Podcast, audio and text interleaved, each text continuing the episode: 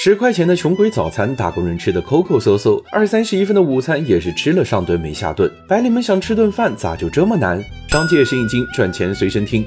从十元的工地流动盒饭摊，再到老人小孩、打工人齐抢的十五元四十个菜的社区食堂，这背后折射的是打工人吃饭难的问题。月薪两万吃不起老乡鸡，只有发工资才敢吃冒菜。这样的讨论让不少人瞄上了成人小饭桌的生意。重庆的小唐是一家公司的员工，因为外卖太贵，他便选择自己做饭带午餐。有时菜做多了，中午吃不完，他便寻思着找个同事一起吃，同事出点小钱解决午餐问题，他也就多做几个菜尝尝鲜。计划不错。便开始操作，不用料理包，没有地沟油，没有隔夜菜，新鲜、健康、卫生的一顿饭，不仅在小唐公司内传开了，甚至别的公司同事也来问小唐能帮带吗？当带的午餐从一份变成十份后，小唐发现这个生意真不好做。首先是分身乏术，家里的小锅小灶对付个家庭用餐还算勉强，如果要处理十人餐，那菜都得炒两锅，买菜备菜制作也都得自己亲自上手。除此之外，他要负责当客服，确认顾客有无忌口、菜色等等，美美的副业做得比主业还累。其次是赚的真少，小唐算了算，一份两荤一素算上包装费，成本在十到十二元。自己的公司还好，能够自己送到位置上，别的公司就只能叫外卖小哥，一单就得多花四到五块。算下来，小唐。一单只能挣几块钱，还不如去星巴克打工做咖啡。